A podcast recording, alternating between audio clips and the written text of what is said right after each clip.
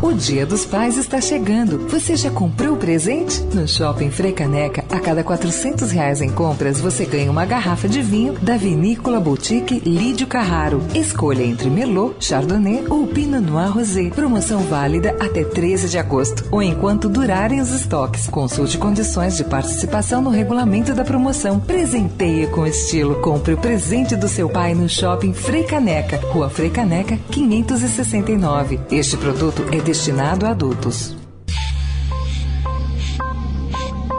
Direto ao assunto. Com José Neumann e Pinto.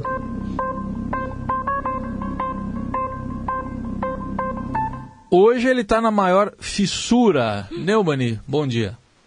E está cada vez mais down no High Society. bom dia, Raíssen Abac. Bom dia, Camila Tulinski. Bom, bom dia. dia, Almirante Nelson. Oi! Bom dia, Márcio Biasi. Bom dia, Manuel Bonfim. Bom dia, ouvinte da Rádio Eldorado 107.3 FM, Raiz sem abaque. Muito bem, nessa fissura em que você está, que conclusões você tira do dia de ontem, em que, segundo a manchete aqui do Estadão, Temer fez corpo a corpo, não quer nem pensar como é que é, corpo a corpo, em busca de indefinidos e a da Folha, que informa que em ofensiva Temer afagou ruralistas e o baixo clero, e o Globo constatou que Temer foi ao limite é, em, que, em que essa michórdia aí se, se transformará em Neumann. Daqui a pouquinho, lá na Câmara dos Deputados. É, Raíssa, o presidente da República recebeu, desde que foi denunciado, 117 deputados. Né? É o Globo que relatou isso no seu portal. Na verdade, são. Bem, precisam do dobro disso. Aliás, os adversários dele precisam do dobro disso em votos. Né? Na primeira página no portal, o Estadão registrou que no jantar com deputados ontem, ele disse que foi vítima de banditismo. Ontem, o meu direto ao assunto aqui foi encerrado com Bala Perdida de Gabriel Pensador. E antes de concluir a citação musical final, o rapper filho de uma colega minha, Belisa Ribeiro, trabalhou comigo no Jornal do Brasil, é, se referiu, fez uma citação de um grande sucesso composto por Rita Lee e gravado pela comadre dela, Elis Regina. Para variar, estamos em guerra. Mas certo mesmo é que o ser humano está a maior loucura, Heisen. As hostilidades de guerra não passavam de faz de conta, pois para atender os interesses dos grandes partidos políticos da base da oposição, a decisão já está tomada há tempo e ela não tem nada a ver com os 81% dos cidadãos brasileiros que disseram aos entrevistadores do Ibope Inteligência que gostariam que eh, os seus suadizon representantes autorizassem o Supremo Tribunal Federal a investigar o presidente da República por corrupção passiva, como pede o libelo acusatório assinado pelo Procurador-Geral da República, Rodrigo Janot. Em plena penúria dos cofres públicos, Camila, Temer abriu mão de 5 bilhões e 400 milhões do Fundo Rural, está anunciando por prestações um aumento do rombo fiscal em pelo menos 20, quem sabe 40 bilhões. É um Deus nos acuda, que incluiu dois almoços, um com 58 ruralistas e outro na casa do indefectível Heráclito Fortes, o de Teresina, viu?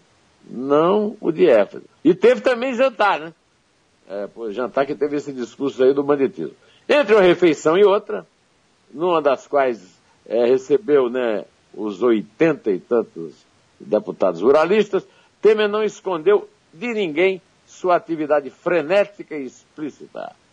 O Sâmulo Almirante Nelson.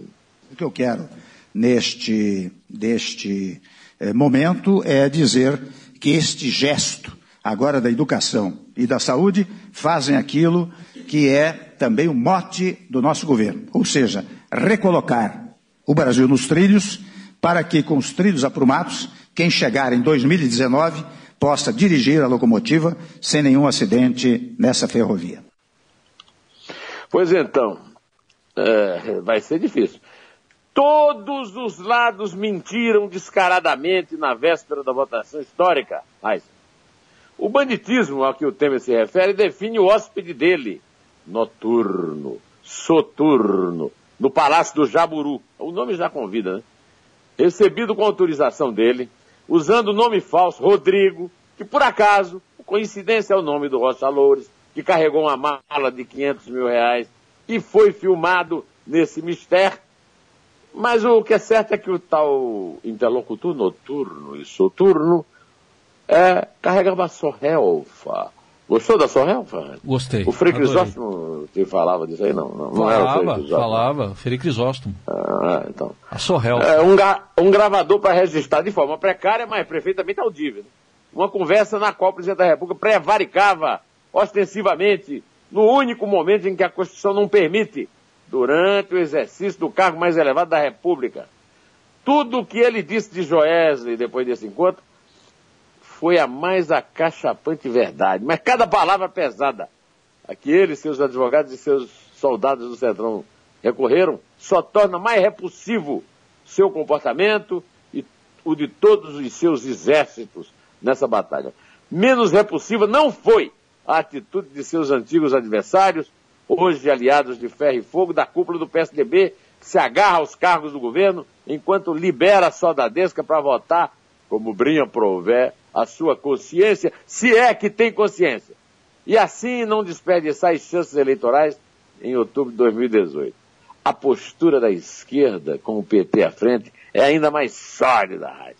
De um lado, Beto Mansur faz contas, Darcísio Peroni agride a tudo e a todos que finge enfrentar, Carlos Marum oferece todas as versões de sua face suínas, enquanto do outro lado, como se comporta o PT?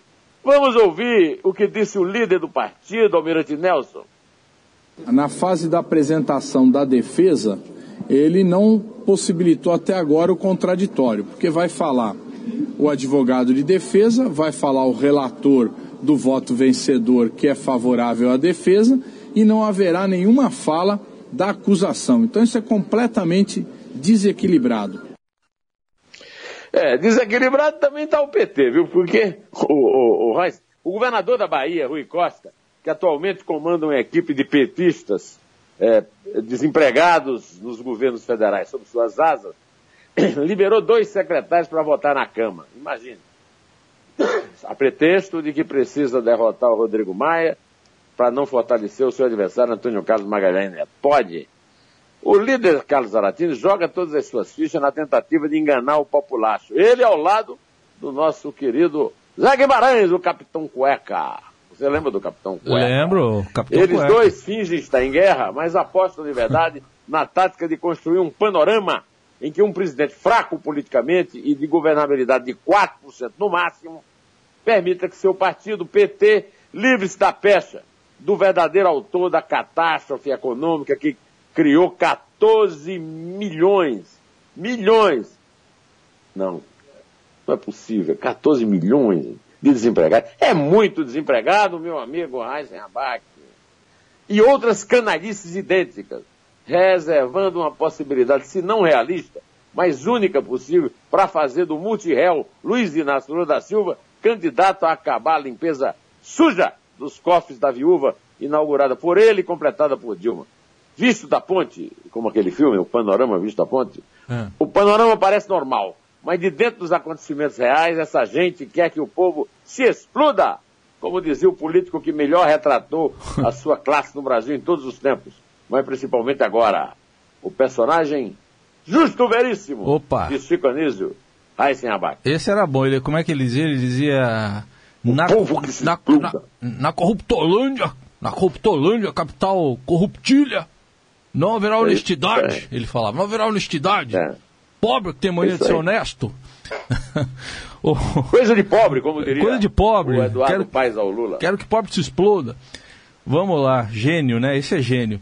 O, o Neumann, por falar em Lula, o portal do Estadão tá dando aqui em manchete, o jornal também registra no alto aqui da primeira página, ao lado do, do relato da, aí da falsa batalha, a notícia de que ele virou réu pela sexta vez agora no, na, na- no caso lá do sítio em, em Atibaia. E que consequências, hein, isso vai trazer para a batalha que você descreveu agora aí? É, segundo descreveu com aquela eficácia de sempre, a equipe de Fausto Macedo, completada por Júlio Afonso, Ricardo Brandt e o nosso querido ex-produtor aqui, Luiz Fernando Vassalo. Lula está mais uma vez no banco dos réus, a sexta vez. O juiz federal Sérgio Moro aceitou ontem a denúncia do Ministério Público Federal contra ele por corrupção, lavagem de dinheiro nas obras do sítio Santa Bárbara, em Atibaia. Esta é a terceira denúncia do Lula contra o Lula na Operação Lava Jato. Né? Além dela, tem as operações Zelotes e Janos, e ele chega a seis ações. No, na ação do caso Triplex, o petista foi condenado por corrupção passiva e lavagem de dinheiro a nove anos e meio de prisão. Segundo a nova acusação contra Lula, a Odebrecht OS e também a empreiteira Chaim gastaram um milhão e dois mil reais. Esses dois mil reais deve ter sido de gorjeta, né? algum pedreiro. Em obras de melhorias no sítio em troca de contratos com a Petrobras. A denúncia inclui ao todo 13 acusados. Executivos da empreiteira, aliados do ex-presidente, até o seu compadre, o advogado Roberto Teixeira, meu caro amigo Aysen Abac. A aceitação pelo juiz Sérgio Moro da denúncia formal torna Lula um caso à parte na justiça criminal brasileira. O, o, o, Heisen, você que torce pelo Corinthians, como ele, Sim. vai me permitir aqui uma metáfora futebolística. Hum. É, Fala. há, oi- há 87 anos, Heisen, o Brasil disputou no Uruguai a primeira Copa do Mundo da FIFA na história. Depois disso, disputou todas, mas ganhou cinco. Sim. Cinco, não é isso? Isso. Do esporte, que é a nossa maior paixão nacional. Hum. Em seus menos de 70 anos de vida, o Lula conseguiu virar réu em seis processos. Acrescentou, ou seja, bateu a seleção nacional de futebol, pela qual ele tanto torce. Acrescentando um detalhe importante, mas pouco construtivo, de seu currículo singular. Operário braçal, que foi carregador de lavanderia, torneiro mecânico, líder sindical, dono de um partido político, duas vezes presidente da República, patrono indiscutível de mais dois mandatos não cumpridos integralmente pela afilhada e pau-mandado Dilma, egressa da resistência armada na luta contra a ditadura, que terminou derrubada por meios pacíficos e democráticos pela elite política, que ele só desprezava da boca para fora. E seis vezes o Raíssen Abaixo. É isso aí. Agora, ô, Neumann, você sabe que os defensores aí, devotos, né, que, eh, do presidente Lula são no mínimo 30% aí, é o que mostram a todas as pesquisas. 30% aí, quase um terço aí da sociedade brasileira e que insistem que se trata de uma mera perseguição política. É aí, é ou não é? Claro que não. Lula é réu em três processos da Lava Jato, sob Moro, em Curitiba. Mais três por conta do juiz Vales Ney de Souza Oliveira, da Justiça Federal em Brasília. Dá para acreditar numa conspiração? Se o teu filho desse uma explicação dessa, você acreditava? É uma, uma, uma acusação espalhada geograficamente, tratando de crimes tão diferentes. Ocultação de um apartamento na praia, de um sítio na serra, uso de prestígio político para favorecer um sobrinho da ex-mulher em Angola, África. Recebimento de vantagem financeira ilícita para influir na compra de caça oferecidos pela Suécia e pela França. Aliás, o, o, eu vou interromper aqui a relação, né? Para contar que dois comandantes da aeronáutica, Junite Saito, no governo dele, e Nivaldo Rossato, no atual, de seu ex-aliado, hoje inimigo providencial, Michel Temer, depuseram a favor dele na Operação Zelote, o juiz Valisney de Oliveira.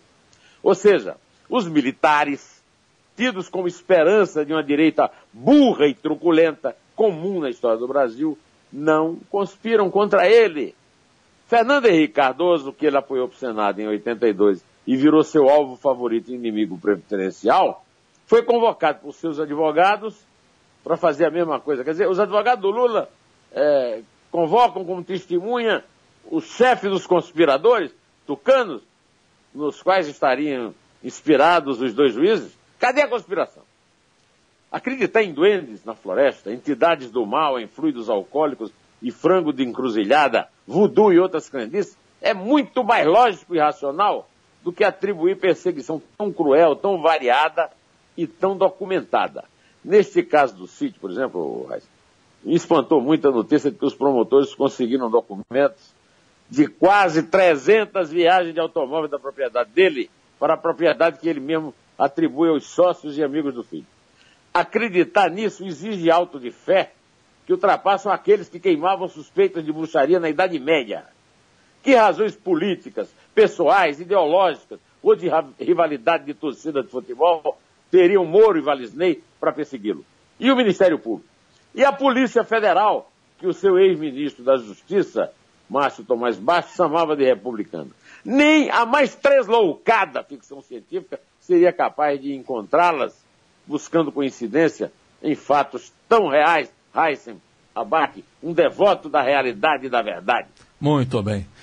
Ô, ô Neumann, é, e olha só, primeiro foram os procuradores, né, que determinaram um aumento, vamos mudar de assunto aqui, você falou agora há pouco aí da, do rombo do governo, primeiro procuradores, né, determinaram um aumento de 16% para si próprios. Agora são o, os juízes, isso aí é, é, é verdade ou é intriga? É fabuloso. É incrível. É extraordinário. Mas é verdade. Eu tô, vou ler aqui agora uma nota da Sônia Razi no Estadão. Representantes da Ana Matra, da JUF e da Associação dos Magistrados Brasileiros foram à ministra Carmen Lúcia, presidente do Supremo, pedir que ela inclua na proposta orçamentária do Supremo aumento para. Sabe para quem é? Para a magistratura. Sim. Os juízes entendem que existem perdas acumuladas em relação ao subsídio para a remuneração dos membros do Poder Judiciário criados em 1998 por emenda constitucional. Ah, diz a Sônia que ela, que ela, a ministra ficou rouca, sabe de quê? De ouvir. Dá para acreditar, cara? Quer dizer, há poucos dias nós aqui ouvimos e lemos que os procuradores que bancam aí os grandes heróis né, da, da democracia brasileira, da luta contra a corrupção, é, estão querendo 16% de aumento. E nós achávamos que aquilo era um absurdo, né, Agora aparece, aparecem os juízes, Heisen, para pedir 40 e tantos por cento. Ah, são absurdos realmente impressionantes. Pessoas que se vendem como assim, os grandes heróis, né? Hoje só se fala nisso na, na, nas ruas das cidades, nas redações de jornais, os juízes, os procuradores, e os caras não têm a mínima piedade com o contribuinte, o Raíssa, pedindo aumentos, aumentos e aumentos. Aliás, o Raíssa, Ainda temos mais uns dois minutinhos, não? Vamos lá, sim, senhor. É, um, Você vai pedir aumento, ontem, é isso? Você vai pedir aumento? Public... Eu não vou pedir aumento. Ah, bom. Então eu vou tá pedir bom. o contrário, que cortem. Ah. O valor de ontem publicou que credores da Oi se queixam em negociações. Os credores não estão satisfeitos com o plano que os sócios ofereceram. Os credores alegam que pela lei da falência americana, a lei da falência americana vise no Brasil, é, é, os credores é, ficariam com 95% da Oi. Os acionistas propõem 25% da companhia. Ô, Heisen, essa história da Oi está longa demais. Em abril de 2017, o escritório de advocacia Walde Advogados Associados foi nomeado pelo juiz da sétima vara empresarial do Rio para ser o único administrador da reparação judicial da Oi. Os credores reclamam também da falta de transparência nessa concordata e um dos motivos é que o escritório mais é, Valde também advoga para Nelson Tamuri, que é um dos interessados.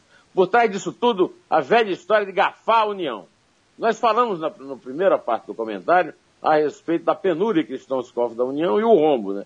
Agora corrompe-se a autoridade que inventa uma história de extrema necessidade, que é de todos e felicidade geral da nação. E o modus operandi da Odebrecht, antes da Lava Jato, é claro, era o mesmo. Esse assunto da Oi não é brincadeira não, viu? Existe uma dívida com a União de 20 bilhões. 20 bilhões, estão fazendo falta agora. A Advocacia Geral da União tem que defender o patrimônio da União, assim como o Tribunal de Contas da União. A Oi deveria ir para os credores que deveriam pagar a dívida com a Anatel e os acionistas receberem o que sobrar, se sobrar. O, ontem mesmo o Lauro Jardim trouxe a nota quantos votos. Se chegar perto dos 300, será de fato uma prova de força de Michel Temer na Câmara. Faltou dizer aqui que essa força custou à nação 134 milhões de reais em vendas e aumentos de impostos. E assim segue o Brasil. Distribuição de bens da União para quem pagar os políticos, Raíssen abaixo. Raíssen, eu falei aqui também, agora eu vou acabar, viu, Raíssen? Eu já estourei demais o tempo, viu, cara? É, eu já, olha, eu falei aqui, Raíssen, é que é, o, o, o, a bala perdida do nosso é, Gabriel Pensadum citou Elis Regina. Então, eu resolvi, é, vamos ouvir a Elis cantando a Rita e falando do panorama geral brasileiro que os jornais noticiam. Só na caixa, Almirante Nelson. Alô,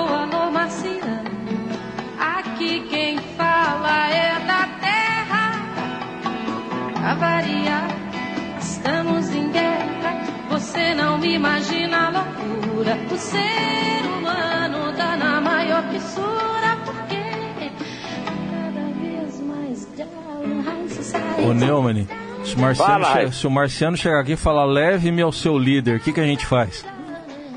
Ah, talvez uma visita a Curitiba, Ah. ou a São Bernardo, o que é que você prefere? É, ou a Brasília, podemos ir a Brasília também. Não sei, Lá tem viu? vários, vários. Tá Vamos confuso. contar? Vamos contar antes Vamos. que o, que o, Emanuel Bonfim nos demita? Vamos, você quer começar tempo? em que Ai, número hoje? 342 ou, ou, ou 3 mesmo? Não, pode ser 58, Ah. os, os, os deputados do almoço. Ah, Foi a maior santa ceia profana da história, Raíssa, rapaz. Comece com três, Raíssa. Tá bom. É 3. É dois. É 1. Um. Em dez. down, high society.